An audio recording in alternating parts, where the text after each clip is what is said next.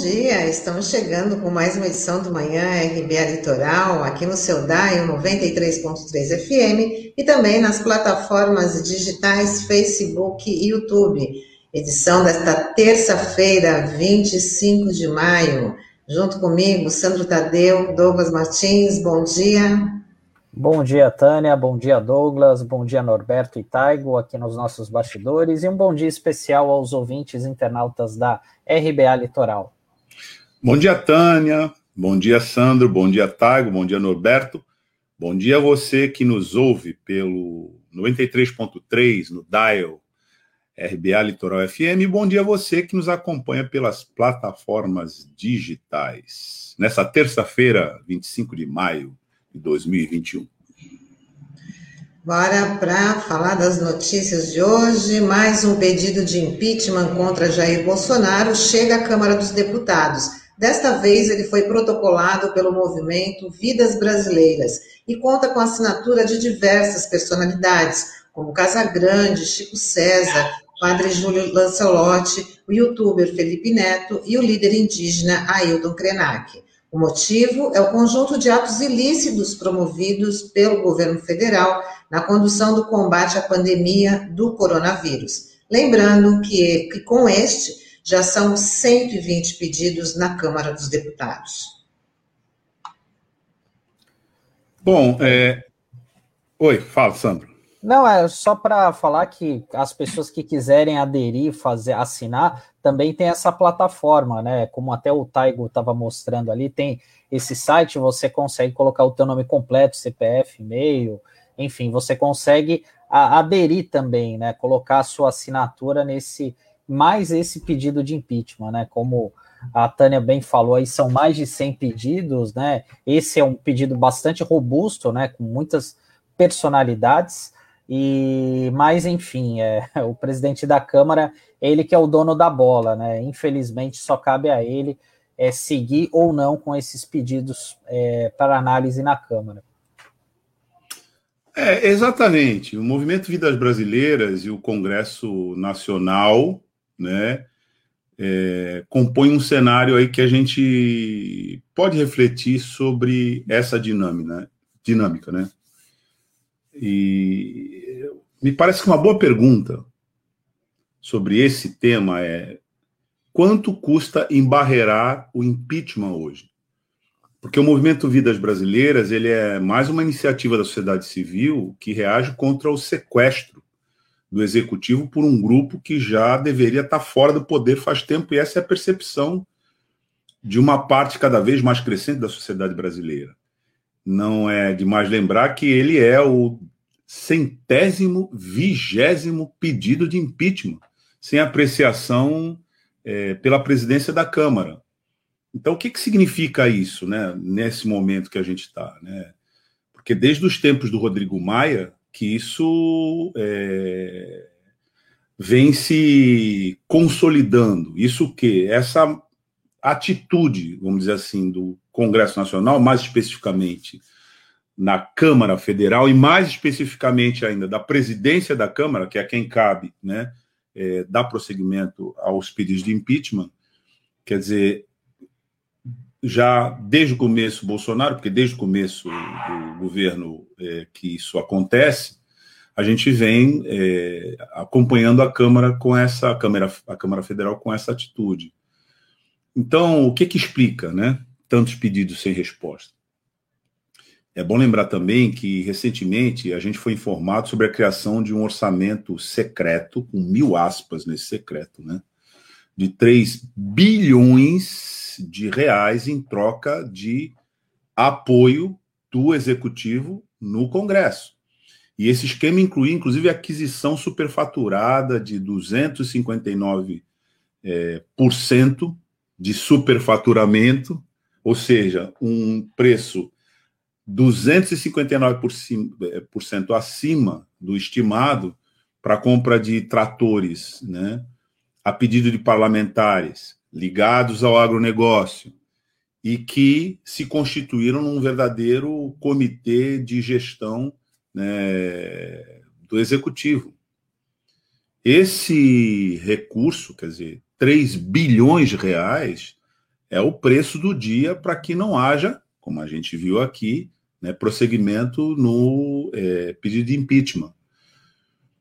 É bom lembrar também que entre esses beneficiários é, dessa manobra, desse tal orçamento secreto, aparece o Davi Alcolumbre, foi ex-presidente do Congresso Nacional, né? E que só ele, Davi Alcolumbre, tem 277 milhões dessa verba. Então o esquema funciona com um parlamentar indicando diretamente no orçamento né, de um ministério o que ele quer que, se, que seja feito, como ele quer que seja feito e por quanto ele quer que seja feito, e no final, tudo indica quem será contratado lá. É um esquema monumental de corrupção que impede que haja o impeachment, tal como a sociedade brasileira é, hoje, em vários dos seus segmentos, reclama. Então, é preciso entender por que é que nós estamos com 120 pedidos de impeachment, por que esses pedidos de impeachment não andam no Congresso, a que custo isso é mantido e quem sofre as consequências é, dessa inércia ou dessa omissão danosa por parte da presidência do, da, no caso aqui da Câmara Federal. Presidência elege, é, é, hoje é, ocupada pelo Arthur Lira, que é um parlamentar vinculado não só ao Centrão, que está alugado pelo custo de 3 bilhões de reais hoje, mas ao próprio esquema bolsonarista dentro do Congresso Nacional. Então, é louvável que haja um movimento como Vidas Brasileiras, com essa, como você colocou, Sandro, essa robustez, né? Se somando a vários outros, né, no pedido de impeachment, mas é preciso a gente entender também, e já agora nós temos que falar concretamente por que, que esse impeachment não sai, quanto está custando. Né? E a preços do dia, custa 3 bilhões de reais para que o presidente da República não seja punido pelos diversos crimes que já cometeu e vem cometendo, continua cometendo. É, e por falar nessa situação, Douglas, o, o comandante do Exército, general Paulo Sérgio Oliveira, decidiu abrir uma apuração disciplinar para analisar a participação de Eduardo Pazuello, que é general da Ativa, em, no ato de apoio ao presidente Jair Bolsonaro no Rio de Janeiro no último domingo. A decisão aconteceu após uma reunião entre o comandante e o ministro da Defesa, Walter Braga Neto. A presença do ex-ministro da Saúde desrespeita o regulamento disciplinar do Exército e Pazuello pode ser punido, né? É, essa situação chama bastante atenção porque é, o Pazuello pode, pode ocorrer com ele aquele famoso cair para cima, né? Já que existe um decreto agora que ele pode muito bem ir para para a reserva e continuar trabalhando no governo federal num cargo comissionado, né? E vai continuar ganhando as duas, os dois salários, né? Os dois proventos aí. E até porque a gente sabe que o Pazuello tem pretensões políticas, já se comentava que ele iria sair candidato ao Senado por Amazonas, né? Talvez depois desse ato aí é muito provável que saia candidato é, pelo Rio de Janeiro, né? Também essa é uma possibilidade, mas eu acho que isso escancara também uma outra questão, é, que é a politização das Forças Armadas, né? Porque isso é um assunto até que é um tabu, até eu vejo, até por alguns setores do PT, porque o Bolsonaro ele cresceu justamente nas Forças Armadas, justamente durante a gestão do PT. Tem vídeos dele fazendo palestras na Agulhas Negras, falando em, na condecoração, né, na formatura é, de, de, militares, né, o que é, não, não deveria ser aceitável, né.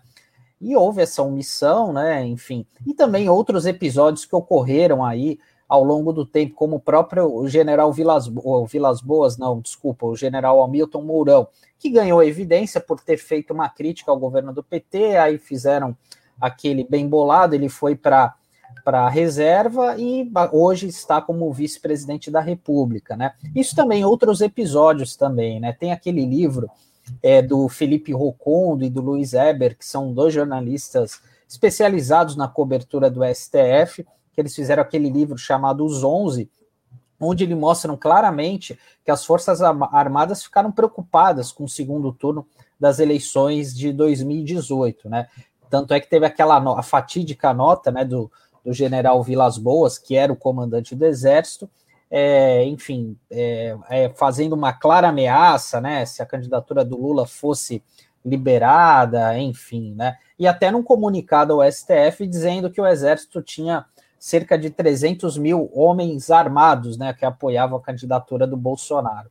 Então, eu acho que isso é algo para a gente refletir, para a gente é, pensar, né, da, a, a, longo prazo, né, dessa questão das Forças Armadas, do envolvimento dela na política partidária aqui do nosso país. É, é só uma coisa que eu acho que eu não entendi é, direito. Você, você falou que o Bolsonaro cresceu durante as gestões do PT. Eu não sei se era o Bolsonaro mesmo que você queria se referir. Sim, sim, exatamente, porque ele justamente é, durante as gestões do PT, ele participou desses eventos nas agulhas negras, de formaturas, dava, é, falava nessas formaturas que não deveria ser aceito, né? Ele como político e tal, né? E existem vários vídeos nesse sentido, né? Mostrando justamente na época do PT, onde isso não deveria ser aceitável, né? Eu, pelo menos, eu acho que precisa ter essa distinção das coisas, né? É, eu achei que tivesse me enganado, mas então, na verdade, acho que a gente, a gente precisa é, ajustar aqui algumas informações. Primeira coisa é que o Bolsonaro ele era um parlamentar antes de ocupar a presidência da República. Gostemos ou não, né, ele pertencia a uma das é, instâncias do poder soberano de Estado. E ele chegou lá pelo voto popular. Ele não foi é, colocado lá pelo Exército Brasileiro, ele não foi colocado lá por essa ou aquela é, eminência parda, ele foi colocado lá pelo voto popular. E, aliás, ele foi eleito pelo voto popular também. É, a discussão sobre o nível de comprometimento é, do voto popular, de distorção dessas instituições, é outra discussão. Se ele foi, eu não. Na verdade, pode até ser que ele tenha ido mesmo, mas se ele foi, foi como deputado. Né? E ele não poderia ser impedido de ir, não. Isso é uma coisa que o ouvinte e quem nos acompanha aqui pelas plataformas digitais, eu acho que tem essa noção, né? É a mesma coisa se aqui a gente responsabilizar, por exemplo, o governo é, municipal, que não é um governo de esquerda, nem de extrema esquerda, nem de centro, provavelmente é um governo de direita, mas se alguém de extrema direita do parlamento for a uma cerimônia no quartel da Polícia Militar, onde esteja presente o prefeito e outras autoridades, e esse parlamentar extremado fizer um discurso inadequado, você responsabilizar o prefeito. isso não faz nenhum sentido. Eu estou dizendo isso também porque é o seguinte: no caso, eu acho que o problema aqui é outro, sabe, Sandro? O problema não é nem do PT, nem do PSOL, nem do PCO, nem do PSTU, de nenhum partido de esquerda ou de centro. Não, não é essa a questão. A questão é que nós temos no Brasil né, uma transição né, que foi feita já no final da ditadura e aí nós todos, movimentos populares, né, movimento sindical, enfim, o campo popular e democrático com os partidos dentro, não conseguimos é, retirar do nível né, das é, representações políticas aquilo que no passado se é, denominava entulho autoritário. Então, por exemplo, o artigo 142 da Constituição, que é um artigo que os militares defendem, é, dizendo que eles são, a interpretação deles, tá? Que eles são uma espécie de poder moderador, quando está em crise o exército entra para resolver. Isso é um absurdo, um escândalo, né? Mas eles acreditam nisso. Né? E não existe uma. É, não existiu isso foi objeto de uma negociação com eles, né, para que esse artigo permanecesse lá no processo constituinte. Recentemente, eh, teve aqui, entrevistado pela gente, um, um, jornalista que eh, imaginava, né, imagina, que o grande, a grande solução para o Brasil é o parlamentarismo. Nós acabamos de dar aqui né, uma informação de que um dos grandes problemas hoje né, que a gente tem para não ter impeachment é exatamente o parlamento comprado. então não tem solução simples nisso. Agora, a, a, a título de correção né, com a própria verdade histórica, a gente tem que dizer o seguinte: política é uma correlação de, é um problema de correlação de força também. Quem muda substancialmente, eu diria até revolucionariamente a situação é o povo, povo organizado. Não é nem um iluminado que faz isso. Então, no caso aqui específico do, do Pazuello, acho que é um caso que a gente pode ter muito ilustrativamente para compreender a dinâmica que nós estamos vivendo hoje no Brasil. Pazuello é um general da ativa que cometeu um, vários crimes e cometeu o último crime, né, o último ilícito, né, é, diante das câmeras é, para o país inteiro, andando numa é, num evento, se juntando a um evento que já era por si só uma ilicitude, né, diante de uma pandemia com 450 mil mortos, né, a maior autoridade do país resolve promover um ato negacionista, né, conclama né, parte da sociedade para fazer isso, mobiliza um aparato de segurança né, com mais de mil profissionais, tudo isso pago pelo dinheiro público, né, e promove um ato né, de afronta. E esse sujeito, que é um general da ativa, não só integra a comitiva, como sobe no palanque e faz gracejo lá em cima. É evidente que isso era um flagrante. Ele é um militar, ele é um militar da ativa. O que, que acontece com o militar da ativa que transgride e é pego em flagrante? Imediatamente ele é, ele é recolhido ao quartel. Qualquer conscrito sabe disso. Eu servi o exército como conscrito, como soldado. Eu sabia disso, eu tinha essa orientação. Que sendo militar, você está sujeito a um regimento é, da disciplina militar. E se você transgredir, você é recolhido e é detido. Tem até jurisdição própria, que é a justiça militar, para julgar. Ele não quis saber. O outro, tenente, né, que se faz passar por capitão, também sabe que é, que é assim. Então, gerou uma situação é, para a própria instituição do Exército, porque a outra coisa que a gente não pode confundir o Exército é uma instituição da República. As Forças Armadas são instituições da República. Se maus profissionais, maus militares, conspiradores se, se, se apropriam dessa instituição para dar golpe contra o povo e contra a própria República, eles têm que ser tirados de lá. Porque o poder soberano é do povo, não é de nenhum general, por mais estrelas que ele tenha. Mas o expediente que esse general usou no final de semana é um expediente de um general no final de carreira. Ele não é o único a fazer isso. Vamos lembrar que o vice-presidente da República, o Mourão, no, já às vésperas do golpe de Estado contra a presidenta Dilma Rousseff, deu uma declaração na condição de general de exército pregando o golpe militar. Vamos lembrar disso, é verdade histórica que, que aconteceu com ele? Imediatamente ele foi posto na reserva e virou vice-presidente da República. Essa é a cultura que nós temos no nosso país. É verdade que esse sujeito pode, sim, né, é, passar para a reserva, dar um chau para o exército e tentar uma carreira política bem aos moldes desses que estão hoje no poder, né, que envergonham a nação e o Brasil perante o mundo. Mas é contra isso que a gente tem que lutar. Então, vamos. É, não há responsabilidades, né, nem do PT, nem do PSDB, nem do PSOL, nem de partido nenhum, pelo fato de um militar, ex-militar, que é parlamentar, comparecer na condição de parlamentar a, a, a eventos é, formais e, de, e, dar sua opinião lá. Aliás, não, também não há nada de é, a rigor né, de ilícito nisso. porque tem a opinião dele lá.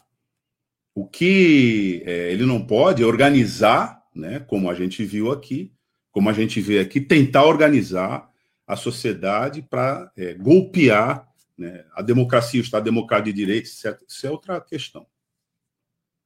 Mas, com relação a isso, eu queria só completar dizendo o seguinte: e a gente vem falando aqui, já vem falando há algum tempo, um dos, uma das principais falhas da CPI tem sido a de não agir com seus poderes institucionais quando eles precis, precisam ser aplicados para que a CPI, a Comissão Parlamentar de Inquérito da pandemia, é essa que nós estamos nos referindo, não, é, não se desmoralize ela própria.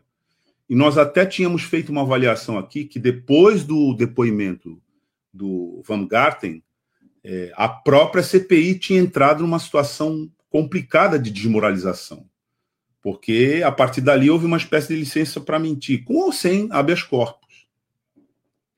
E o, o, o general Pazuello, ele veio a partir desse momento que foi um momento desfavorável à CPI, que exigia uma intervenção é, enérgica, né? que até foi pedida pelo vice-presidente da CPI e pelo próprio relator, né? mas que o presidente disse que ele não era carcereiro, não ia, não, não ia é, prender ninguém. Pois bem, essa situação me parece que o próprio Omar Aziz, né, o presidente da CPI, está é, revendo. Eu vou até pedir para o Taigo é, compartilhar aqui a tela comigo é, desse depoimento, na verdade, uma entrevista né, que o Omar Aziz fez, fez para a UOL, e ele foi questionado é, como é que a CPI iria se comportar depois desse flagrante delito né, do, do Pazuello. E ele que disse que não ia prender ninguém porque ele não era carcereiro, etc., parece que mudou de opinião. Vou soltar aqui para a gente ver esse áudio aqui. Vamos ver. Olha, eu não posso afirmar que não prenderam, mas tenho certeza, se ele mentir, não será nada. Agora, se ele tiver um habeas corpus, eu não vou poder prender.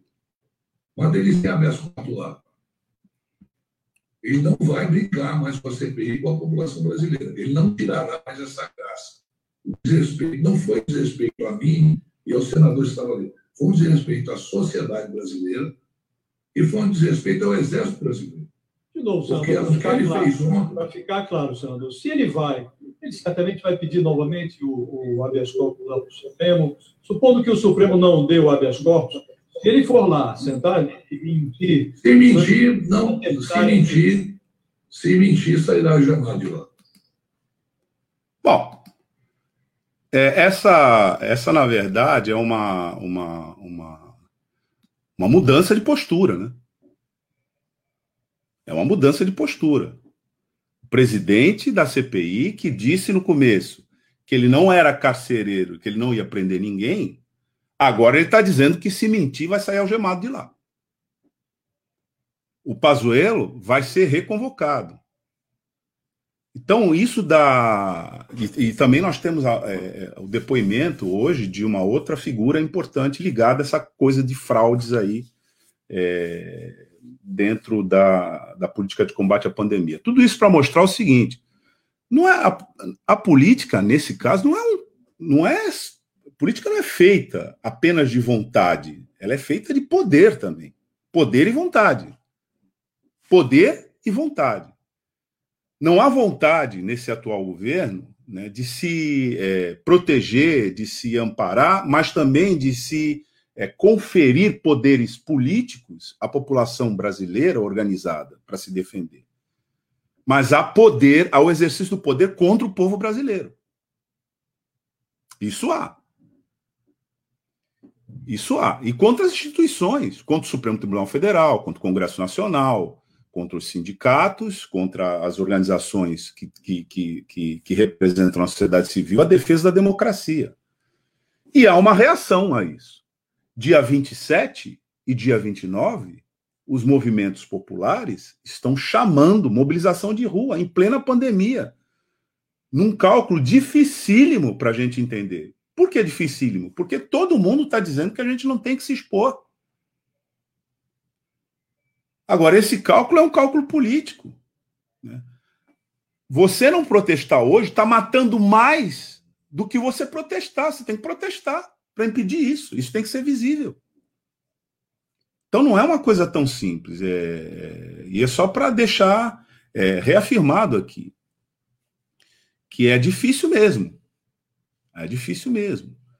Agora, qual é a, o, o que, que é preciso superar hoje? Todo esse entulho autoritário, essa militarização da pauta de segurança pública, que permite a, o rebaixamento da polícia militar à condição de milícia, que permite o rebaixamento do exército brasileiro à condição de guarda pretoriana de um, de um, de um, de um ditador que aspira um dia, quem sabe, matar todo mundo né, e, e, e, governar sozinho, um sujeito que tem traços sanguinários, né, e que aspira a poder, sem nenhuma contestação da sociedade, é, reunir para si, no seu patrimônio, o maior número de riqueza social que puder, sequestrando, vendendo tudo, entregando tudo, do jeito que, que for. É contra isso que nós estamos lutando. Faz tempo. Hoje, para você superar isso, é preciso que a sociedade perceba perceba que esse modelo vai nos matar a todos, de uma forma ou de outra. Tá? Mas me parece bastante importante, sabe, Tânia, essa revisão que o Omar Aziz está fazendo do procedimento que ele mesmo conduziu e que nós aqui, por várias vezes, dissemos: enquanto eles ficarem desse jeito, essa CPI estará desmoralizada parece que ele é, chegou nele esse sentimento também. Acordou, né?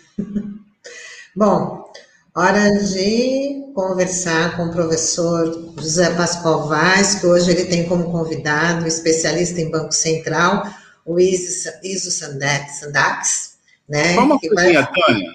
A gente teve interação aqui? Uhum. Você quer Bom, a Fabiana. É caso, né? Antes de chamar o Pascoal, né?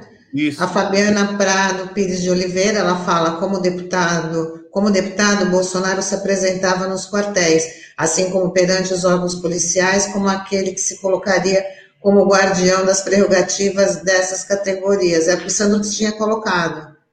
Fabiana, ela também fala: Bom dia, Bolsonaro sequer foi um bom militar, saiu do exército pela porta dos fundos Difícil compreender tanta subserviência de generais e este, a este, este capitão. O Marcos Roberto fala que o Exército Brasileiro não quer a prisão de Pazuello para não envergonhar as, a instituição? É isso mesmo, ele está tá perguntando, né? É uma é, dúvida o... interessante. Horácio Sendax fala, bom dia da gelada Curitiba. Aqui tá um friozinho, mas não deve estar tá que nem Curitiba, não. Curitiba deve estar, tá, os termômetros já devem ter baixado aí dos 10 graus, né? Bom, agora é sim, vamos, vamos chamar o José Pascoal Vaz, que hoje está junto com o Iso Sendax, que é especialista em Banco Central, e eles vão trazer o tema é um, um projeto de desenvolvimento, né, o desenvolvimento social com um projeto civilizatório. Vamos embarcar.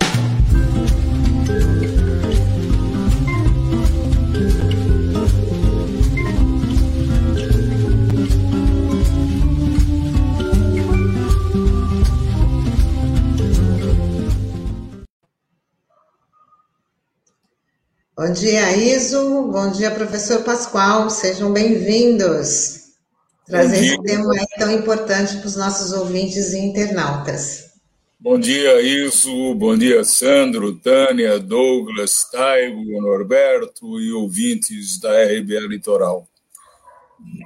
Bom, dia, bom dia. Bom dia, Iso. Bom dia, Pascoal. Saúde, saudações.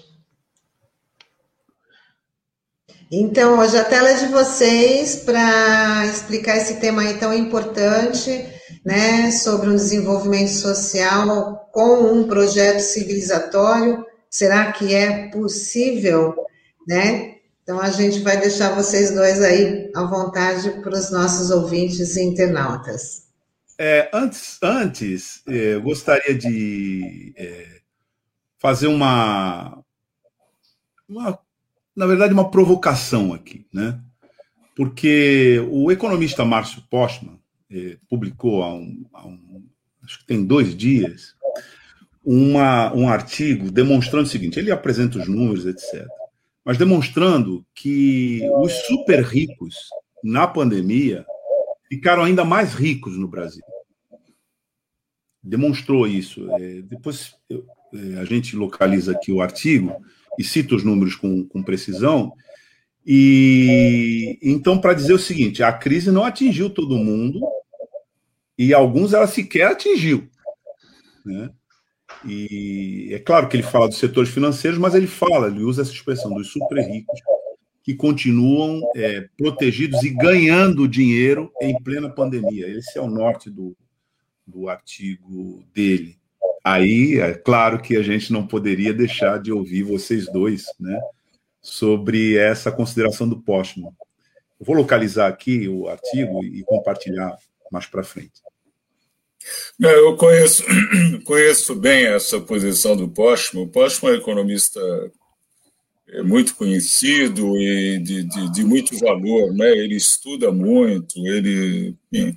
Eu ouvi sábado agora uma palestra dele de duas horas sobre esses assuntos todos. E é isso mesmo que você está falando, quer dizer, a gente a gente está vendo né, a desigualdade aumentar, quer dizer, aumentar com os pobres ganhando, ficando cada vez mais pobres e os ricos né, ganhando muito dinheiro, né, via sistema financeiro. E a gente tem também uma dizer, muito claro, né, que que essa é uma situação que é estrutural no Brasil, né, e que é assim que acontece mesmo. Você vê aí vários setores de luxo ganhando muito dinheiro, né? Apartamentos de luxo, barcos, né? Barcos de luxo. Você não encontra barcos de luxo para comprar. Eu fui procurar um iate, não achei. Né? é, enfim, é, vários né?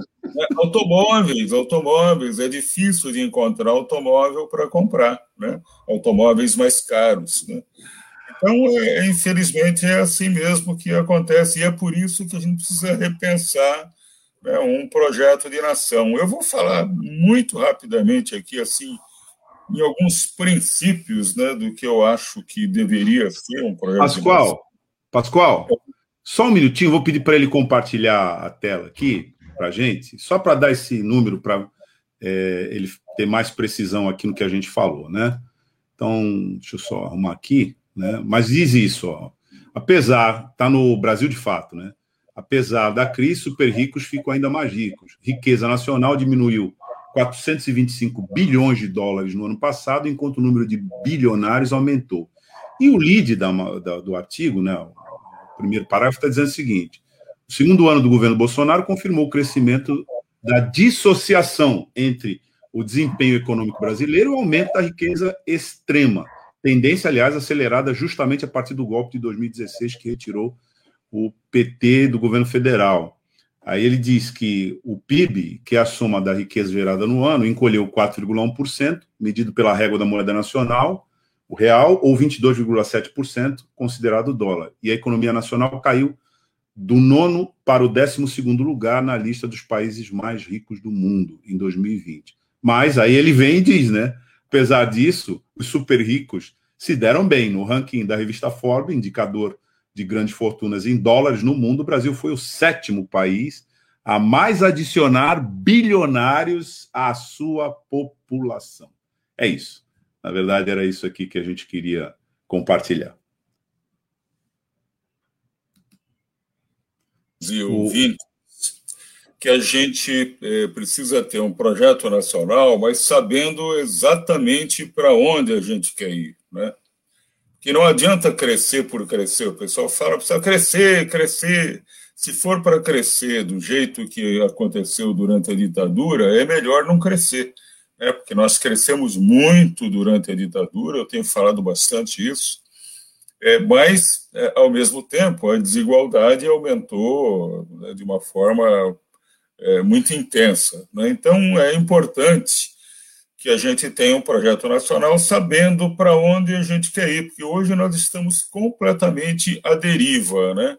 Tem um leve projeto, um leve, quer dizer, um leve no, no sentido orgânico, né? mas é, do ponto de vista das intenções, é o projeto do governo Bolsonaro, tá certo? Que é concentrar cada vez mais, né?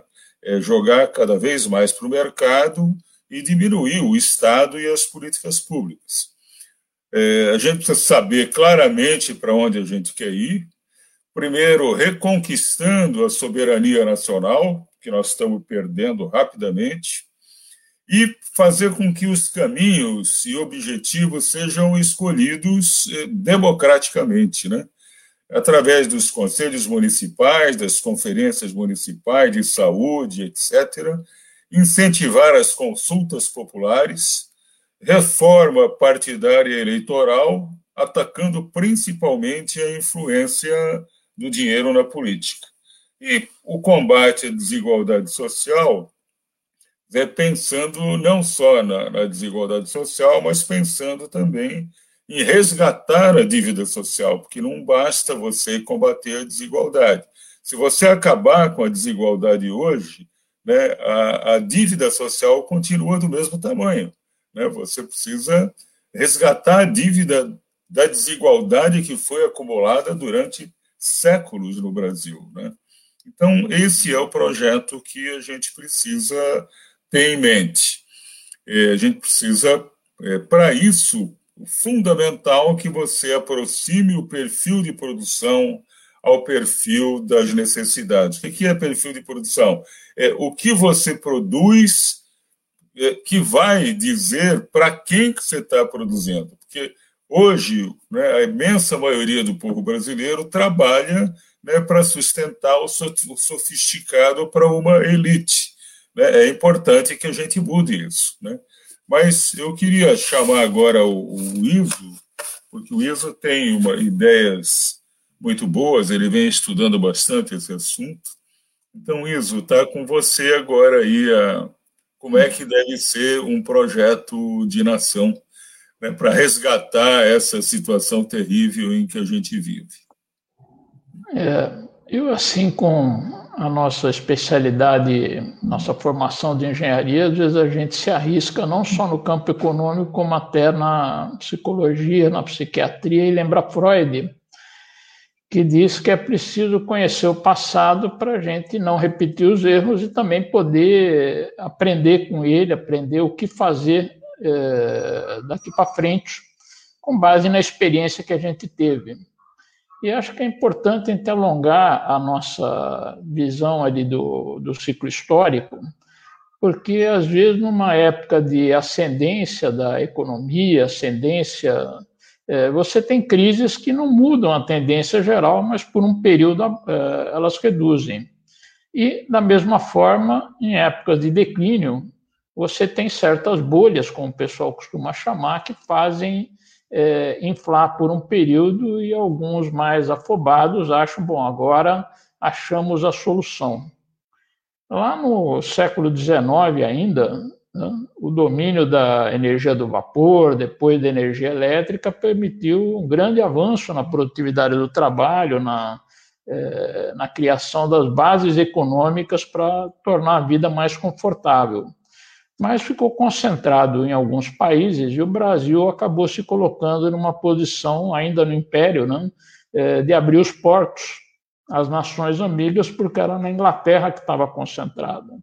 No entanto, essa ascensão ela foi interrompida no início desse século, foi, é, houveram as duas guerras mundiais, a Grande Depressão, é, com a contrapartida do surgimento do campo socialista, mas teve um declínio grande e costumou se chamar depois da Segunda Guerra da era de ouro do capitalismo, que perdurou até os anos 60, uma tendência geral de crescimento, anos 70, melhor dizendo, e a partir de 80, que aqui a gente chamou de década perdida, começou a curva é, descendente devido à questão da financiarização, é, a substituição da produção pela financiarização, é, onde os derivativos, acho que todo mundo sabe, valem é, muitas vezes mais é, o que existe do trabalho, ou seja, para cada pãozinho que está na padaria, existem meia dúzia de papéis que valem um pãozinho é, e não existe o pãozinho para as pessoas comprarem. Então, o que aconteceu, meu modo de ver, é, no nosso país a partir dos anos 30? É, bom, precisamos industrializar o Brasil e substituir essa dependência externa é, dos, uh, primeiro do comércio, depois da, da instalação, com a pressão da guerra tudo mais. É, e o governo, o governo Vargas, na época, tomou algumas medidas é, dos dois lados. Por um lado, três, são três vertentes, mais precisamente. Né? O, é, o Estado cuidou da questão da, da infraestrutura, da, da indústria de base, porque o particular no Brasil não estava preparado, financiou e propôs as encomendas às indústrias nacionais de manufatura, que foram substituindo os itens menores na importação, e, por outro lado, procurou fortalecer o mercado interno, criando o salário mínimo, os direitos trabalhistas, eh, fortalecendo a renda das pessoas, e a própria industrialização também ia liberando o pessoal que trabalhava na roça para as cidades, né, foi é, permitindo que as pessoas se integrassem à indústria e se integrassem com uma renda melhor, tivessem, de um lado, coisas para comprar, que não precisavam importar, do outro, é, tivessem salário para é, fazer essa aquisição da melhora da sua vida, não só da subsistência, como do seu progresso. Isso perdurou até esse período, inclusive na ditadura. Só que mesmo um pouco antes da ditadura, havia uma discussão no Brasil, que acho que é bastante importante, se o desenvolvimento deveria ser com base nas nossas próprias forças ou uma participação é, principal, importante do capital estrangeiro. Se a gente deveria, claro, todo mundo achar, vamos industrializar, vamos é, produzir no Brasil, né, gerar empregos no Brasil, mas é, quem deve ser hegemônico? Nós devemos contar com os nossos próprios braços, nossas próprias pernas, nossa própria cabeça, ou devemos eh, trazer de fora esse, eh, as empresas que podem nos atualizar tecnologicamente. Isso acabou fazendo o ritmo declinar, essa dependência externa, essa nova forma de eh, recolonização do Brasil, fez um processo declinante que inverteu de vez a mão a partir dos anos 70, quando as finanças, como eu já disse, é, passaram a, a controlar é, a vida econômica ao invés de, é, de ser a produção. E no Brasil, é, as empresas é, foram saindo e no período mais recente continuamos declinantes, tem momento de ascenso, né? teve período de crescimento, continuamos declinantes no, na curva econômica geral, porque cada vez mais, em vez de entrar novas empresas, como era no tempo do JK, veio se instalar aqui é, as fábricas de automóvel e assim por diante, não. Produtos de luxo, como o Pascoal bem lembrou, né? mas é, vieram, agora só estão mudando de bandeira, ou seja, a mesma fábrica que já tem no Brasil, ela deixa de ser brasileira, passa a ser é, de outro, então soma-se ao pagamento dos juros a remessa de lucros é, que vão gerar empregos em outro país, vão gerar melhora das condições de vida é, no exterior e não no Brasil. Né? É, bom, é bom lembrar que em 1980 o PIB brasileiro era maior que o PIB chinês. E aqui nós não estamos falando em PIB per capita, estamos falando em PIB absoluto. Toda a produção que não sei se já era um bilhão, mas eram pelo menos 800 milhões de chineses produziam em 1980, era menos que os 150, 160 milhões eh, de brasileiros produziam aqui no Brasil. Hoje a China, todo mundo sabe, o Brasil continua caindo suas posições no ranking mundial, e a China, sob alguns aspectos, já é maior que a economia dos Estados Unidos, eh, exatamente eh, trazendo uma confirmação de que a política de industrialização do Brasil, sob hegemonia da indústria nacional, sob hegemonia com controle do Estado nacional, é uma solução para é, retomar o desenvolvimento e permitir as bases para o desenvolvimento social. Você resolve o problema econômico, passa para a questão é, social, porque você precisa é, ter duas possibilidades. Você pode aumentar a renda das pessoas, ah, posso comprar mais, mas se eu não eu tenho que importar. Aí eu dependo lá do preço lá fora, do câmbio, de uma série de coisas, que é o que vem é, acontecendo nos últimos anos, últimos anos que eu digo desde a redemocratização. Né? Houve uma abertura generalizada da economia. Tinha um amigo meu de infância, o pai dele tinha lá uma tecelagem, 10, 15 máquinas mais ou menos, é, era bem, para mim vivia muito bem, levava a gente de Mercedes e na numerada para assistir o futebol, né? É, só que ele falou, não, é, ele me contou um dia, não, nós fechamos a tecelagem, porque é mais barato importar da China tal. Por um período isso dura.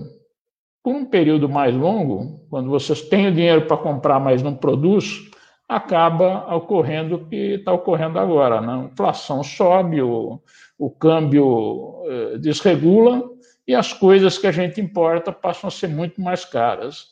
O que nós vamos fazer, só, eh, se me der só um segundo só para concluir, o que nós vamos fazer para retomar um novo projeto de desenvolvimento nacional baseado na nossa indústria, baseado na substituição das importações, na geração de empregos, na formação de mão de obra em que as pessoas, ao mesmo tempo, tenham dinheiro para comprar com seu salário e coisas para comprar com a nossa produção. Pascoal.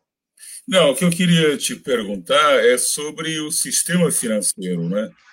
É, para fazer isso que você está propondo, né, um, uma indústria, reindustrialização do Brasil, nós já tivemos a indústria valendo 30% do PIB, né? e hoje é coisa de 11%, 12%. Para fazer isso, quer dizer, nós vamos ter um, um enfrentamento muito grande que é o sistema financeiro. O sistema financeiro não quer isso, claro, e não quer isso. Né? Como é que você vê essa questão? Mais, mais grave de que o sistema financeiro não quer, porque dizer, sistema financeiro procura gerar seus lucros através da renda financeira mais grave dele não querer é o governo facilitar o jogo. Não? Então, na medida em que, porque a gente vê lá, não, a Selic caiu para 2, agora está 7 ali, mas a dívida pública tem taxas de 7, 8% ao ano e devem estar tá voltando para mais próximos de 10%. Quando foi liberado uma liquidez, logo no início da pandemia, que não era para reindustrializar o país, era apenas para manter as indústrias, manter os empregos, né? manter a, o que já tem é, funcionando, o próprio ministro disse: pô, o dinheiro ficou empossado nos bancos.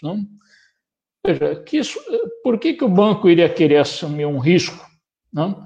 De se colocar numa empreitada sem saber que era uma necessidade social, não? manter os empregos, manter a renda, manter é, comida disponível, bens disponíveis para as pessoas sobreviverem? Se eles podiam pegar aquele trilhão de reais e prestaram lá 50, 100, né? alguma coisa fizeram, mas o grosso falou, vamos comprar títulos públicos, né? fazer exatamente o que está fazendo antes, ganhar sem risco, e é um dinheiro que, no fundo, sai dos impostos, sai da, da nossa própria produção, de uma maneira, é, vai para 400 bilhões de juros, que é mais do que todo o auxílio emergencial que foi pago o ano passado. E aqui eu estou falando de juros, não estou falando da rolagem da dívida. E assim, o que, que acontece nos últimos 20, 30 anos? O juro caiu quando Fernando Henrique foi ministro da Fazenda, antes do real era de 40%, 50%, com Sarney chegou a 80% ao mês. O juro caiu, só que a base sobre a qual se calcula o juro vai se multiplicando, porque é um dinheiro que não existe, é o seguinte, ó, antes você me devia 50% de 70 bilhões, hoje você me deve 10%, 5% de 5 trilhões, que dá 4, 5 vezes o valor total da dívida há um tempo atrás, sem botar dinheiro novo. é um bom jogo, é uma boa briga para a gente comprar e acho que nós temos condição de ganhar, porque a Constituição diz que é papel do sistema financeiro, está no artigo 192, promover o desenvolvimento equilibrado do país e servir aos interesses da coletividade. Acho que esse é o ponto do sistema financeiro no projeto nacional. Muito bem. E agradecer aí a participação de vocês. É um tema para muita conversa, né? É um tema para muita conversa, né? Para uma série, né, professor? Se tiver mais um minuto, posso dar só um exemplo? Pois não, Iso. É, é assim, um, eu lembro que nas discussões ali de construção de metrô tal, tinha um produto muito sofisticado que precisava ser importado para a gente poder fazer as linhas de trem do metrô, né? muito complexo, chamado trilho. Não sei se alguém já ouviu falar trilho de trem. É um perfil, não? É um lingote que é um perfil, mas é que não adapta, né? Então contrataram a empresa que ia fazer os vagões. A gente manda o minério de ferro né, para fora, a gente tira lá em Minas Gerais e, e, traz de volta o trilho pronto. Assim, eu fiz um, um tratamento dentário, estou fazendo. Como é que ele faz para moldar um dente novo? Ele bota uma massinha, né?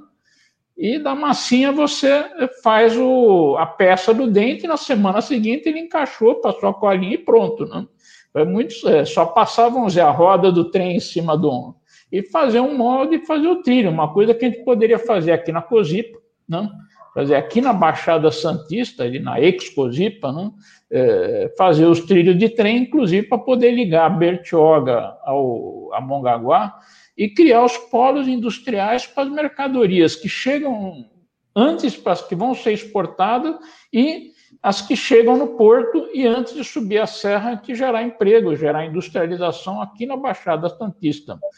Fazendo trilho de trem, pegando o petróleo que está aqui na bacia, que não por acaso é chamada Bacia de Santos, né?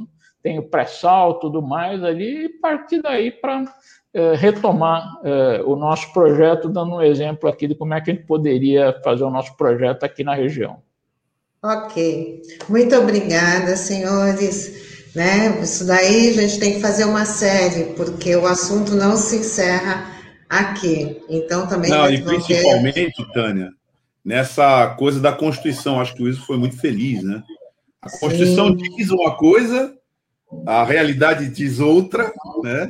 Mas, na verdade, é, eu acho que essa, essa, esse, esse, esse, esse tipo de intervenção serve para ver em que medida a gente tá, se afastou né, dos propósitos que nós mesmos firmamos, que deveriam ser de orientação de desenvolvimento e justiça, de certa maneira, social, através de distribuição de riqueza, se assim a gente fizesse conforme a gente mesmo determinou. Né?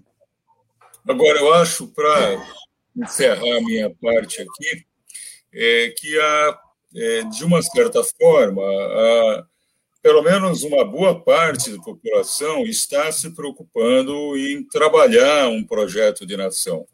Né? Esse assunto vem surgindo com muita força. Né? O próprio PT tem um, que é um projeto de reconstrução e transformação social do Brasil. É, o PDT tem outro, tem outros partidos que estão desenvolvendo. Eu acho que isso precisa ser muito discutido e ter uma próxima eleição é onde o presidente e os candidatos não fujam aos debates, tá certo? E debatam as questões fundamentais do Brasil, porque isso é absolutamente essencial. Dizer, se você não tiver um projeto para valer, um projeto bom, um projeto de justiça social, nós vamos para o caos logo, logo. Aliás, já estamos de alguma forma, nós já estamos no caos, né? infelizmente. Estamos saindo, já entrou, né? e voltar para uma situação de mais conforto e confiança. Está faltando confiança no futuro. Posso falar? Só para só um complemento rapidinho, né? Assim, um resumo dessa discussão, né? É trágico se não fosse verdade, mas assim essa lógica financista que a gente tem no país, a gente tem a, o maior estado do país, né, que é São Paulo, mais industrializados, a gente tem o presidente da Federação das Indústrias sem nenhuma indústria, né? É, é uma piada pronta, né? E é um resumo disso que vocês estavam falando, né? dessa lógica que a gente tem hoje no país, né? Essa lógica totalmente financista, e não pensando num desenvolvimento da sociedade. Porque engenheiro a gente tem, né, Iso? Como você falou, né? Formação a gente tem. O que falta é vontade política. Bom, vamos encerrando esse assunto só por hoje, que com certeza esse assunto vai voltar aqui na, na nossa pauta do manhã RBA Litoral. Queria agradecer, Iso, professor Pascoal, desejar aí uma ótima semana, tá bom? Eu também quero desejar um bom dia, uma boa semana para todos e obrigado. Um grande abraço. Vacina, vacina, vacina e vacina. Tchau, tchau. Tchau, tchau. Um abraço. E agora a gente vai falar com o Newton Rodrigues, zootecnista, né, do Fórum de Economia Solidária da Baixada Santista. Vamos embarcar o Newton.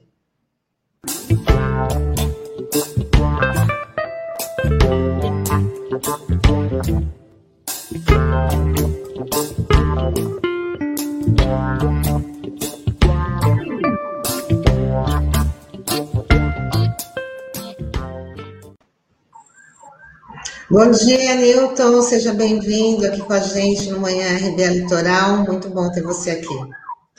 Muito obrigado, Tânia. Muito obrigado, Sandro, pela oportunidade de estar com vocês mais uma vez. Bom, Newton, você, como do Fórum da, da Economia Solidária da Baixada Santista, queria que você falasse primeiro assim do, do legado do nosso amigo Célio Nori, né, que, que nos deixou aí, mas deixou a, a inspiração também de todo o trabalho que ele realizou né, na, na, nossa cidade, na nossa região, a importância. Então, eu queria que você falasse um pouquinho desse legado e dos principais desafios do Fórum nesse momento. É, a perda do, do Célio Nori, a partida dele, é, é muito impactante para a Baixada Santista, para os movimentos sociais. O Célio Nori, é, ele tinha uma capacidade muito grande de colocar todas as pessoas em relação, em rede, para poder viabilizar ideias, viabilizar projetos é, de inclusão socioeconômica, de, de, de, exercício pleno da cidadania, que era o que ele objetivava. Então, se observa no, nos movimentos sociais uma, uma pulverização muito grande de ações. E o Célio conseguia colocar todos juntos, alinhados, de forma coordenada, para alcançar esse objetivo. E para isso, é, a pessoa tem que ter credibilidade, como ele tinha, é, tinha que ser uma pessoa acolhedora, é, que entendesse. Ele não é só um articulador, as pessoas usam muito esse termo, ah, o Célio era um bom articulador. Não é só isso. Ele tem que entender a lógica, as lógicas de ação de cada movimento, é, uma pessoa que sabe ouvir e, inclusive, de interpretar o não dito. Então, o, o Célio, ele tinha todas essas características e uma persistência muito grande. Todos os dias ele estava na Estação Cidadania, telefonando para as pessoas. Ele ligava: Olha, tem uma reunião, eu mandei por e-mail. Era uma insistência de trazer as pessoas. É, uma, uma pessoa como essa é rara. É, o Fórum Social da Baixada Santista, que para mim foi o maior projeto organizacional das lutas sociais do Brasil está é, sem o seu, seu, seu grande idealizador, né? É, ele se, se fala muito do, do, do, Fórum da Cidadania, mas ele conseguiu expandir a ideia do, do Fórum da Cidadania é, utilizando os ensinamentos do Fórum Social Mundial. E com isso, é, tinha que ter uma competência muito grande, uma visão muito boa e principalmente credibilidade com todos os movimentos sociais para criar isso. E os desafios agora, o, o Nitinho? Eu, eu, vejo assim como desafio nesse momento é, como substituir o Célio, é como reconstruir, como ter todas essas ações. Eu não acredito que uh, essa vai haver uma substituição do Célio por uma pessoa, mas eu entendo que o legado dele é, foi a conscientização é, de que nós temos que trabalhar em rede. Então, nós temos que pegar isso. é, nós temos que sentar, os movimentos sociais todos, é, os partidos políticos progressistas, e fazer um pacto, um projeto, no sentido de manter o Fórum é, Social da Baixada Santista, principalmente. Né? E o, o, a Concidadania, né, que é o, a organização não governamental que tem o um nome, que é, que é o Fórum é, da Cidadania de Santos, ele tem uma dinâmica própria e que eu acredito que as pessoas que lá estão, como a Nadira, a Lenimar, todas essas pessoas, a, a Cidinha e tudo, é, vão conseguir é, levar adiante nós mesmos. Né? Eu também pretendo participar desse processo. Agora, o mais difícil é, é a gente lutar, como Célio vinha lutando, para a gente construir uma outra governança na Baixada. Uma governança é, que seja contemplada, é, que esteja representada, digo, pela visão dos movimentos sociais, que seria uma governança é, praticada, construída pelo lado de cá, não só das grandes indústrias, não só do porto, é, não só do, dos, dos, projetos do, do, aeroporto, dos aeroportos, né, que parece que cada prefeito dessa cidade quer um aeroporto na sua cidade, não isso, mas uma, uma governança que contemple principalmente a cidadania, né, que contemple uma, uma Baixada Santista mais justa. Newton, bom dia. É uma bom satisfação dia, estar falando com você. Fazia tempo que eu não te via. É, eu, Newton, eu queria que você falasse um pouquinho, até para os nossos ouvintes internautas que ainda não estão habituados, o que é a economia solidária, porque conversando com alguns amigos e tal, é, ainda é um termo muito desconhecido, né? E há uma confusão muito grande, até com essa com esse estrangeirismo que a gente tem, uhum. né? Enfim, eu queria que você explicasse de uma forma didática assim para o pessoal o que é a economia solidária, como é que ela surgiu, enfim. É assim, a, economia solidária, entender assim, o Brasil, o sistema é capitalista, tá certo? É assim, foi o sistema que as pessoas escolheram que está aí, mas dentro do sistema capitalista, nem tudo, nem todo modo de produção é capitalista. Isso é muito interessante observarmos. Se observarmos hoje a, a, a economia brasileira, tem essa, tem essa relação que Iso e Pascoal debateram agora, antes de mim, que é um modelo que a gente entende como emprego-salário, que eles estavam falando o quê? Nós temos que gerar emprego, indústria, tá, né? Essa foi o mote da, da fala deles. A economia solidária ela não contempla esse modelo emprego-salário. E ela convive com outros modos de produção dentro do próprio capitalismo. O modelo da economia solidária é o modelo trabalho-renda, as pessoas se associam para poder prestar serviços, para poder, poder consumir, para poder poupar. É, então, alguns exemplos de, do que é economia solidária. A solidariedade, né, nesse tipo de economia, não é caridade. A solidariedade é apoio mútuo. Por exemplo, a lavanderia 8 de março de Santos, a gente sempre dá esse exemplo que é muito fácil de entender. São mulheres que cada uma tem um conhecimento é, é, como passar, como lavar, eh, e ela, eh, elas se juntaram e elas prestam serviço juntas. Elas não têm patrão. Elas são é, proprietárias dos meios é, de produção delas, da, das máquinas, dos serviços que prestam, e elas fazem tudo. Elas fazem toda a gestão. Não existe esse modelo que o ISO e o Pascoal insistem de que seja uma saída para o Brasil, que eu discordo completamente, do emprego é, do modelo emprego-salário. Aliás, eu queria lembrar que esse modelo emprego-salário ele foi muito apoiado no governo Lula. Chegou a momentos assim de ter menos de 6% de desemprego. Mas num dado momento, os empresários falaram que vamos acabar com essa brincadeira de ter governo dos trabalhadores aqui.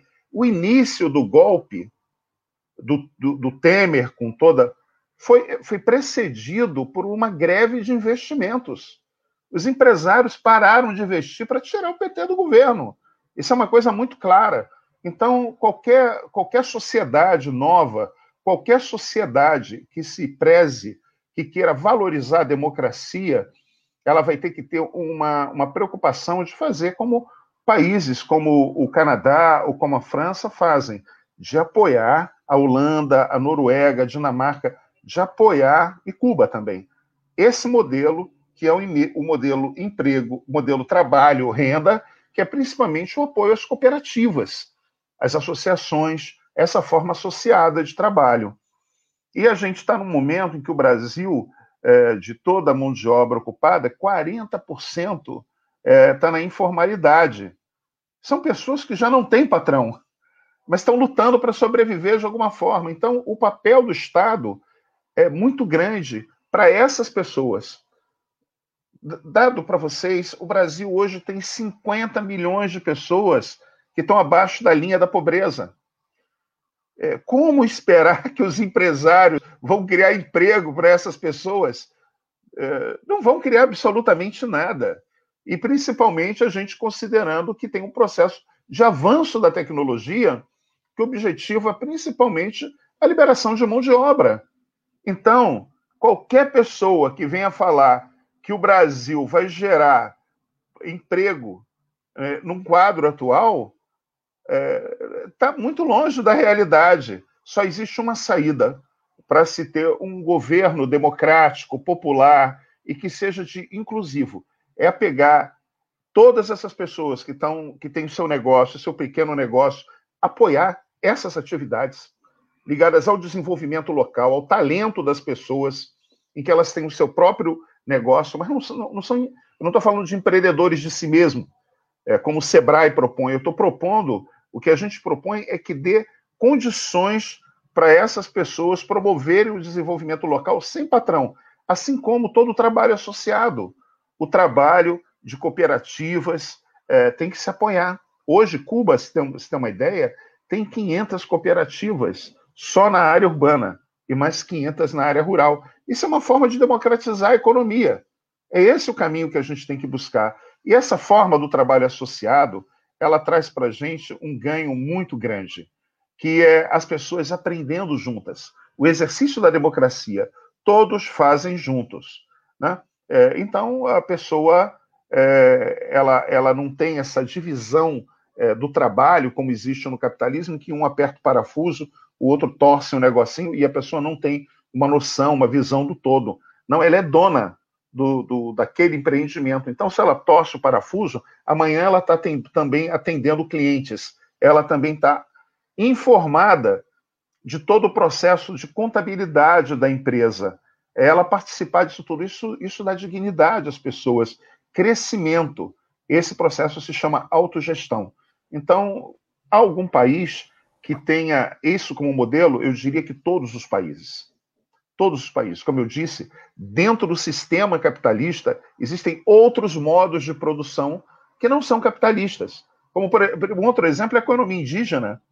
Não existe moeda né, na economia indígena, mas o capital né, e, os, e os, capitalistas, os capitalistas avançam sobre aquela economia pra, com, com, os madeireiros, os garimpeiros, matando os Yanomamis, matando os indígenas, porque eles querem que incorporar aqueles recursos ao capital ao capitalismo e também transformar aquelas áreas em áreas capitalistas. Isso é uma, uma, é uma, é uma constante dentro desse sistema. Então, o sistema brasileiro ele é capitalista, mas a sociedade ela pratica várias formas, vários modos de produção. E um deles que a gente aposta é o cooperativismo, é o sociativismo, as pessoas prestarem serviços, produzirem juntas.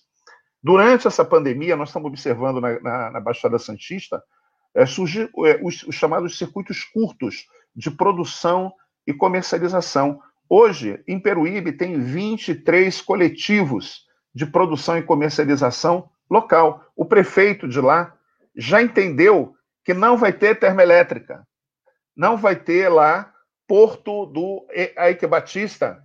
Qual é a forma de se gerar postos de trabalho. Então, em Peruíbe, que é uma área que tem unidades de conservação, existe a questão ambiental, né? Quer dizer, Milton, se fala de...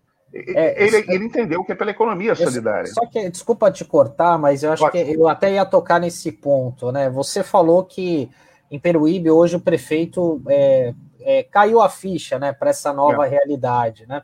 Como é que é isso, a economia solidária, nos municípios aqui da Baixada Santista? Os prefeitos eles já acordaram para essa nova realidade ou ainda estão presos a esse modelo antigo, olha, de trazer uma grande empresa, fomentar, fomentar um, um grande investimento? Como é que é essa interlocução com os gestores públicos aqui da Baixada? Ela, assim, é, o único local que vejo na Baixada Santista em que tem um prefeito que está engajado nesse modelo, em, que ele viu que caiu a ficha e não tem jeito. É esse o modelo e ele acredita nisso, é Peruíbe. Por exemplo, em São Vicente, nós criamos, é, junto com a gestão anterior, uma legislação, um marco legal da economia solidária. Nessa gestão, sequer se debateu isso. É, e se perde uma grande oportunidade, porque lá em São Vicente, lá no México 70, em todos, a economia que se dá ela não é capitalista são as pessoas de lá. É, Para se ter ideia, no México 70 com a Fran, um, um, grupo de mulheres se reuniu e uma faz bolo, a outra faz decoração, e elas têm uma pequena, um pequeno negócio informal de fazer festas. Né? Existem os catadores de, de material reciclável, enfim, tem uma, uma e, e, nesses locais a economia não é essa economia em que eles sonham de emprego, salário, porque isso não vai se dar. Então, o que a gente tem que apoiar? Tem que apoiar essas pessoas. Por exemplo, nesse processo de precarização é, do, das relações de trabalho, a gente vê o Uber e o iFood é, tomarem uma, uma, uma, um vulto muito grande e se apropriarem das pernas dos outros, né, do carro dos outros, da bicicleta dos outros. Os prefeitos, eles teriam, junto com a GEM, junto com o Condesb, de ter aplicativos regionais em que essas pessoas não fossem exploradas, porque 15, 20, 30% do esforço deles é apropriado por parasitas, que são essas empresas. Uber e o dinheiro ficaria aqui. Falando ainda, tem locais, por exemplo, como Itanhaém, que existe a economia solidária, mas a prefeitura não, ainda não, não, não se deu conta de que tem que ter um marco legal para poder é, regulamentar todas aquelas atividades da segurança para isso. Existem locais como aqui na Baixada, que tem o marco legal e os prefeitos não se ligam nisso, que é o caso de Cubatão, é, Guarujá e, e, mesmo Santos. Santos tem a, tem a, a, a, a lavanderia 8 de março, tem os catadores e tudo, e não tem mais nada. Eu pergunto a vocês, que empresas vão se instalar em Santos para geração de empregos para esse modelo emprego-salário. Nenhuma, isso não existe essa possibilidade. Isso foi discurso de campanha, agora acabou. A realidade é essa. Real... Então, eu creio que os, os, os prefeitos têm que contratar os serviços dessas pessoas organizadas em cooperativas. Isso é economia solidária. A solidariedade tem que ser do poder público com as pessoas e entre elas também. Elas têm que se organizar em cooperativas o, as, as prefeituras pagam a Terracom para fazer coleta de resíduos. Por que não pagar as cooperativas também? Já que se paga uma empresa, ficam os carrinheiros andando sozinhos, em que eles ganham somente o papelão, pelo papelão, pelo material que eles catam, que eles recolhem, e a sociedade paga a grande empresa, mas não paga ele. Isso é injusto. Nós temos que mudar isso. Nós estamos com um processo agora, pelo Fórum de Economia Solidária da Baixada Santista, de é, instalar, introduzir dentro da, da, das escolas o ensino da economia solidária, para que as pessoas aprendam isso, a trabalhar juntas, a ter isso como perspectiva é, para si a partir de agora, como ocorre em vários países. Eu não estou falando de comunismo, eu estou falando que dentro do sistema capitalista existem esses modos de produção e nós queremos fortalecê-los. Isso se chama democracia econômica. E por isso que o Célio Nori lutava e nós também. Então, os prefeitos da Baixada Santista estão engajados nisso, na sua totalidade? Não. Eles estão errados? Estão. Eles irão a lugar algum? Não. Eles jogarão a população da Baixada no buraco, se não, nesse momento, a partir desse momento, não se voltarem para a construção de uma outra sociedade. E ficam vários assessores dentro dessas prefeituras, muitas vezes, falando de adjetivações da economia, como economia criativa ou coisas do tipo, e batendo cabeça. E não tem nada. achando que a gente está falando de uma economia de pano de prato, de fazer pano de prato para vender na esquina. Nós não estamos falando disso. Nós estamos falando de em que as pessoas associadas, é, o trabalho associado, elas cooperadas, elas é, podem participar é, da economia e, inclusive, receberem dados das prefeituras como pagamento de serviço prestado. E nós estamos vendo que com a, com a, com a, com a, pandemia houve o advento só em Bertioga, do, em Bertioga tem um, o Banana Verde, que são mais de 40 pessoas que têm gestão familiar, agricultores familiares, pessoas que fazem compotas, se juntaram e fazem delivery. Eles têm é, é, site, entregam em casa produtos orgânicos. Tem em Mongaguá a, a rede solidária de Mongaguá. Em Itanhaém tem uma dinâmica muito interessante, assim como Peruíbe tem a rede solidária de Peruíbe, tem agora está se montando, se montou o Conselho Municipal de Economia Solidária, que vai fazer um plano municipal de economia solidária, que é inédito na Baixada. E a gente espera que essa inovação que Peruíbe traz sirva para os é, demais prefeitos. Porque não há saída. Não adianta sonhar que não. Esse sonho é de verão, esse de que vai se, vai se instalar aqui uma, umas grandes empresas na Baixada Santista e que vão gerar milhares de empregos. Isso não existe. Nem no, nem, na, nem no Brasil, nem na Baixada Santista. Niltinho, e qual é assim, qual é a, a, conexão que vocês têm com, com a, por exemplo, a Prefeitura de Santos, que tem esse modelo de gestão que, por enquanto, está ignorando esse projeto. Lembrando que o prefeito Edinho, lá, lá de Araraquara, ele é um grande incentivador da prática do cooperativismo, da, da economia solidária. Mas, assim, para as pessoas poderem até cobrar da própria prefeitura, né? Que trabalho que o, que o Fórum da Economia Solidária faz para poder ter esse contato, essa, sabe, essa cobrança com a prefeitura de, de Santos? Então, a prefeitura de Santos é, tem um, uma, uma legislação de economia solidária que é muito ruim. Ela tem várias falhas, não, não tem como operacionalizar uma política com essa legislação. Então, a, a vereadora Thelma de Souza apresentou na Câmara uma nova legislação e que tem, é, ela solicitou uma consultoria nossa, informal, voluntária, ao Fórum de Economia Solidária, nós demos é uma boa legislação que está lá para ser aprovada. A partir disso, a gente espera que tenha uma política a ser implementada e, e não fique só a, a, a, lavanderia 8 de março como um modelo. A gente tem. A Prefeitura de Santos pode implementar esse, esse modelo da lavanderia, lavanderia em várias outras áreas. Em várias outras áreas. Por exemplo, por que não estimular é, to, as cooperativas, aquelas pessoas que têm, com essas pessoas que sabem, é, eletricistas, encanadores, para eles prestarem serviços de zeladoria à prefeitura. Isso é uma forma de gerar é, trabalho e renda é, por meio dessas cooperativas de trabalho. Isso é um modelo. Agora, não tenho, nós não temos uma. uma... É interessante, Santos, né? Apesar do momento, apesar de que nós temos uma, uma proximidade, as pessoas têm muitas têm proximidade entre elas na, na Baixada, né?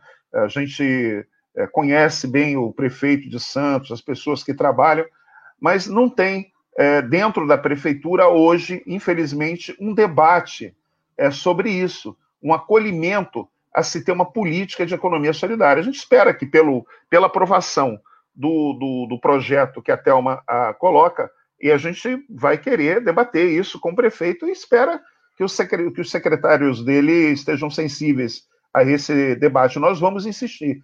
Esse é o papel do Fórum de Economia Solidária. Mas, infelizmente, a Prefeitura de Santos ainda não acordou para essa situação que está colocada. Então, esse, essas obras, como obra da Ponta da Praia, que valoriza apenas um determinado segmento, nada disso vai trazer felicidade à população de Santos. O que vai trazer felicidade à população de, de Santos é trabalho, é renda, e isso pode vir pela economia solidária, ou seja, pelo trabalho associado com apoio da prefeitura, com apoio, contratando esses serviços. Isso é muito importante. Diminuir a desigualdade também, né? Porque Santos é uma cidade muito evidente ali, né, de, de desigualdade social. Exato. E tem, a redução da desigualdade é, ela, ela se dá é, com a economia solidária não só de renda, mas também como de conhecimento. As pessoas, em relação em rede, é, o conhecimento ele flui. Você imagina, Tânia, seu trabalho com você, com Sandro, juntos, como vocês trabalham, todo o conhecimento que vocês trocam no dia a dia, no cotidiano, isso ocorre dentro desses, desses empreendimentos econômicos solidários. Eu cheguei uma vez na lavanderia 8 de março e perguntei para uma moça que lá integrava, é, que integra a lavanderia, qual era a diferença do trabalho que ela tinha é, anteriormente, que ela era fazia faxina numa, numa empresa privada e na lavanderia. Ela disse o seguinte: ela na lavanderia quando ela chegava, ela ela tinha uma dúvida, ela perguntava, as pessoas vinham, explicavam como era, como era para fazer, todas elas, ela fazia. Se uma outra pessoa tivesse ocupada, ela era capaz de fazer um outro serviço, um outro serviço com as outras explicando também. Isso é solidariedade, né? E na outro emprego da iniciativa privada, na empresa, colocavam uma vassoura para ela, um balde e falava: se vira. Além disso, tinha todo, ela dizia, tinha todo um acolhimento, um, uma, uma, uma, um apoio aos problemas que ela enfrentava na, na vida, né? como as tristezas que muitas vezes eh, as pessoas sentem. E cada uma tinha uma experiência de como enfrentar aquilo. Então, às vezes, ali no intervalo, há uma conversa, faz isso, é, de apoio mútuo, tudo isso são ganhos que a economia solidária proporciona. Nós vamos continuar é, lutando para que os prefeitos da, da Baixada Santista, por meio do Condesb, diretamente com eles, acordem para isso, né? tenham essa, essa visão, enquanto movimento social que o Fórum representa, e mostrando esses dados. Mas eu quero fazer um registro que é, eu disse que o Lula, no governo dele, priorizou esse modelo emprego, salário. E os empresários fizeram uma greve de, de investimento. Quem afirmou isso na época foi Paul Singer. Ele fez essa leitura. Pra, queriam a desestabilização do governo Dilma começou pelos empresários. Então nós temos que ter um outro modelo que dê estabilidade à democracia. E o único que pode haver isso é o modelo da gente ter o trabalho renda. Mas isso é um processo. Ele é lento, mas a gente tem que começar. A gente tem que fazer. Isso é, é, é, de, é extrema importância para a construção de uma outra sociedade. Então, eu vejo hoje que o PSOL, o PT, o próprio PT, eles já têm uma visão é, melhor sobre a economia solidária, no sentido de contemplar os seus governos, tanto é, os seus programas de governo, tanto o PSOL como o PT. Hoje, é, é, hoje o PT faz, amanhã, o PT faz um, um seminário nacional sobre economia solidária Gilberto Carvalho, é, numa reunião recente na Associação Brasileira dos Pesquisadores de Economia Solidária, falava: nós temos que fazer meia-culpa. Nosso governo errou ao não jogar mais peso na economia solidária. Então, é, é isso que está posto. Eu não acredito que um país com 14 milhões é, de desempregados e que, segundo os consultores do Santander, vai chegar a 17% da população no final do, do semestre tenha que contemplar, sonhar com um modo de produção somente, que é emprego, salário para resolver isso, porque não vai resolver. O que vai resolver vai ser no local, com as prefeituras articuladas, formando, ajudando com os movimentos sociais as pessoas não só a fazerem a gestão do seu negócio, como eles se associarem para prestar serviço juntos. Isso seria uma economia dos trabalhadores, né? Sandra? Teu microfone, Sandra. Opa, tudo bem? Travou aqui. Newton, é, é o seguinte, queria, pelo Fórum é, de Economia Solidária aqui da região, você tem ideia, vocês têm um mapeamento de quantas iniciativas a gente tem nesses, é, nessa área aqui na Baixada Santista? E aqui você explicou muito bem o que é economia solidária, você deu vários exemplos, e aí eu me coloco no lugar do ouvinte, do internauta que está acompanhando a gente. Eu falo, pô, às vezes eu tenho uma boa ideia, É, mas como iniciar isso? Eu queria saber se o fórum dá esse suporte, que, quais são os primeiros passos para viabilizar uma iniciativa de economia solidária no seu segmento, enfim, qual, quais dicas que você daria nesse sentido? Então, ela atualmente a gente tem a gente tem está concluindo o cadastro dos empreendimentos, mas a gente já pode afirmar que tem em torno de 70 empreendimentos na Baixada Santista, considerando também é, empreendimentos de culturais e tudo, chegou em 70.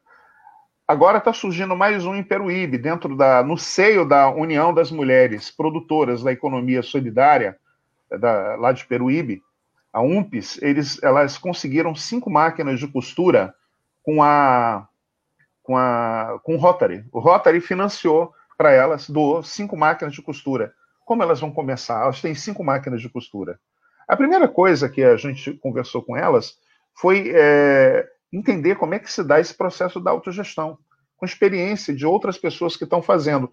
Então, o pessoal da Lavanderia 8 de Março vai estar explicando para elas, né? Como se dá essa organização?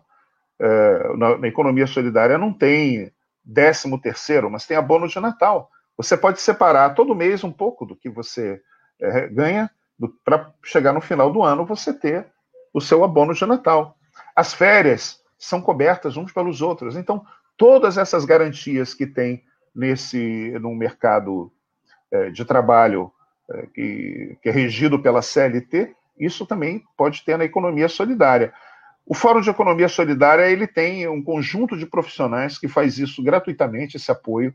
Esses profissionais não só são gestores, como também são pessoas vinculadas a, a empreendimentos e nós estamos assim à disposição para conversar, para debater é, com todas as pessoas é, sobre como iniciar esses processos. Só para se ter ideia, no ano passado é, nós ministramos aproximadamente umas 40 lives de formação para economia solidária.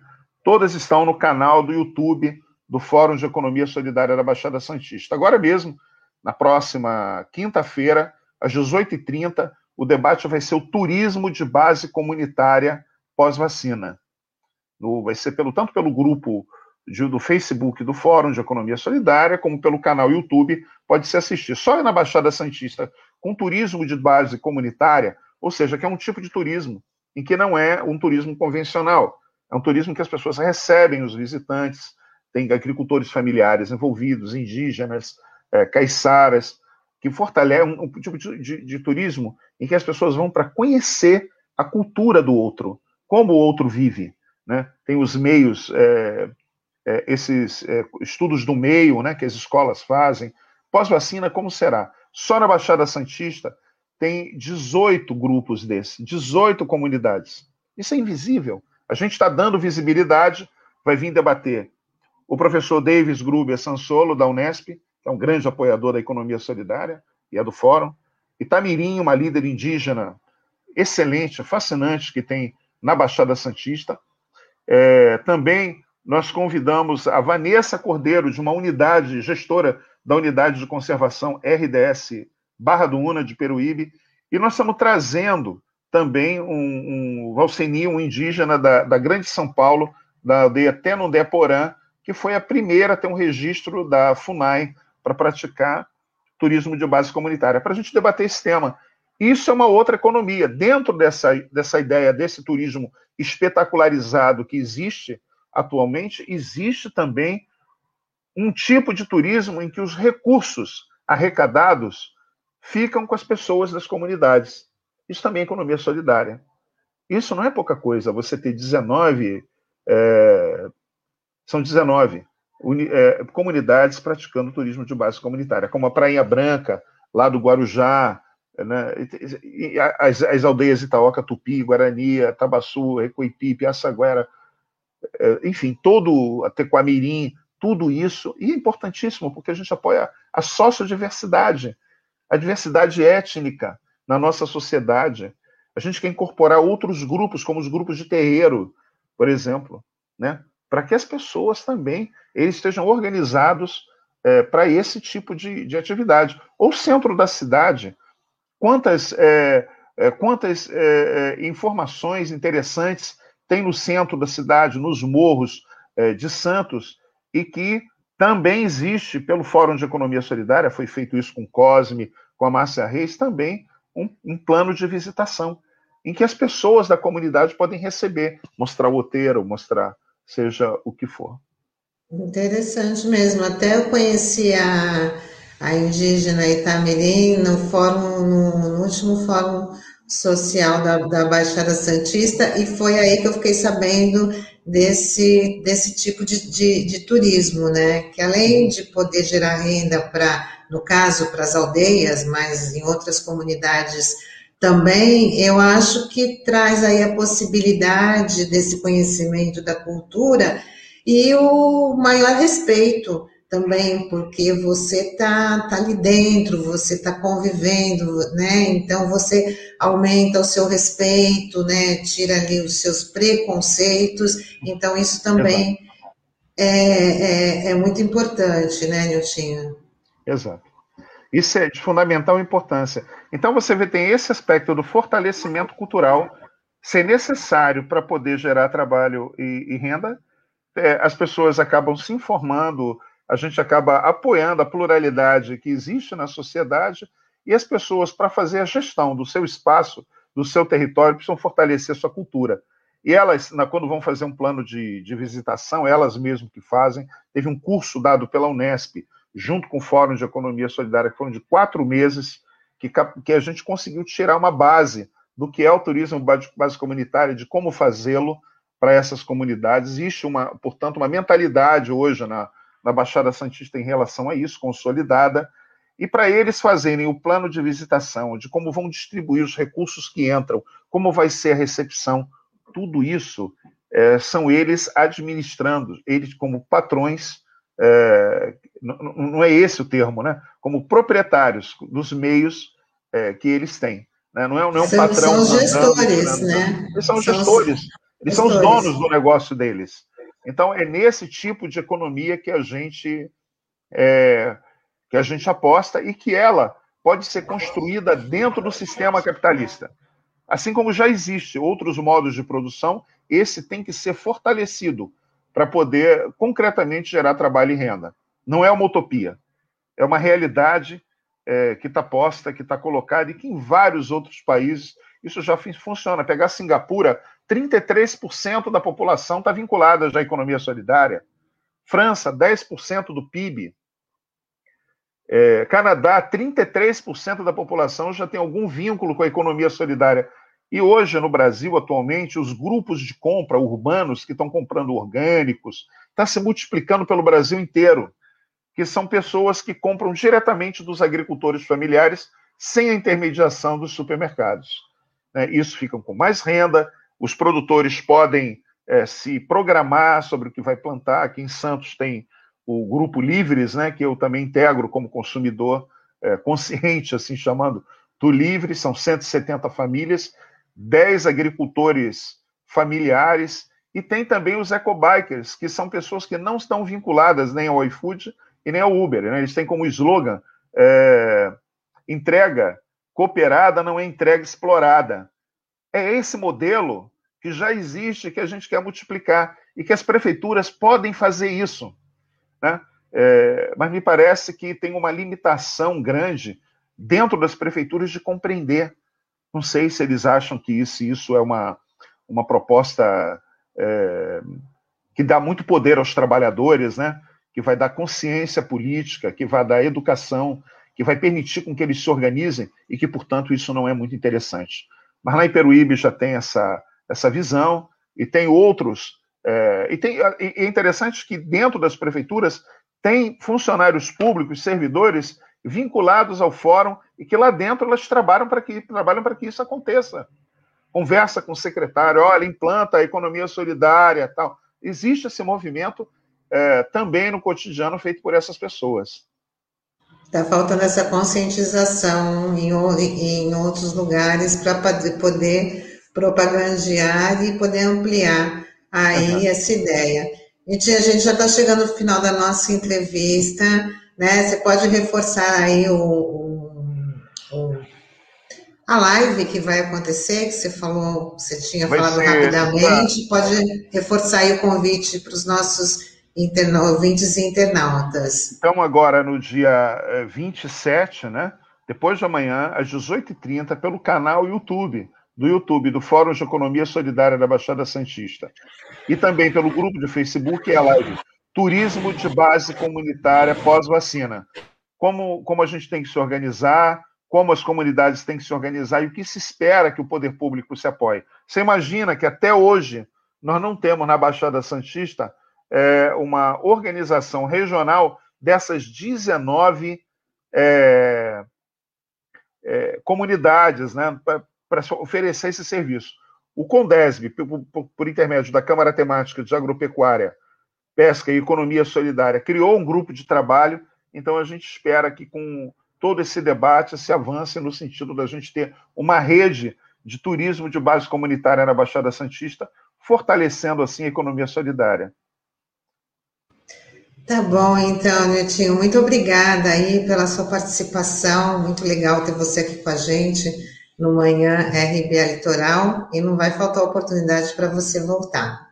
Eu agradeço imensamente, Tânia, a tua gentileza, do Sandro, um abraço ao Douglas, é, muito obrigado em nome do Fórum de Economia Solidária, em nome de todas aquelas pessoas que esperam uma oportunidade hoje para exercerem um trabalho associado e resolverem os seus problemas e serem mais felizes.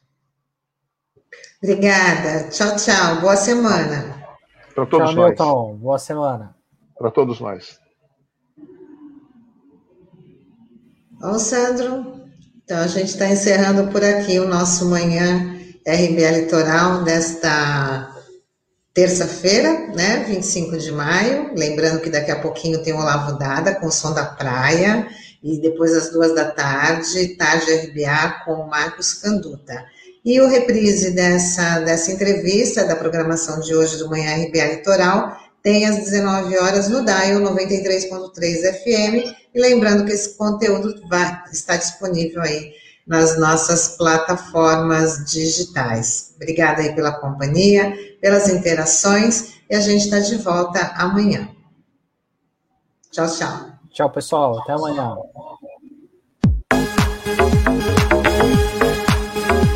Rádio Brasil Atual Litoral é uma realização da Fundação Setaporte, apoio cultural do Sindicato Setaporte.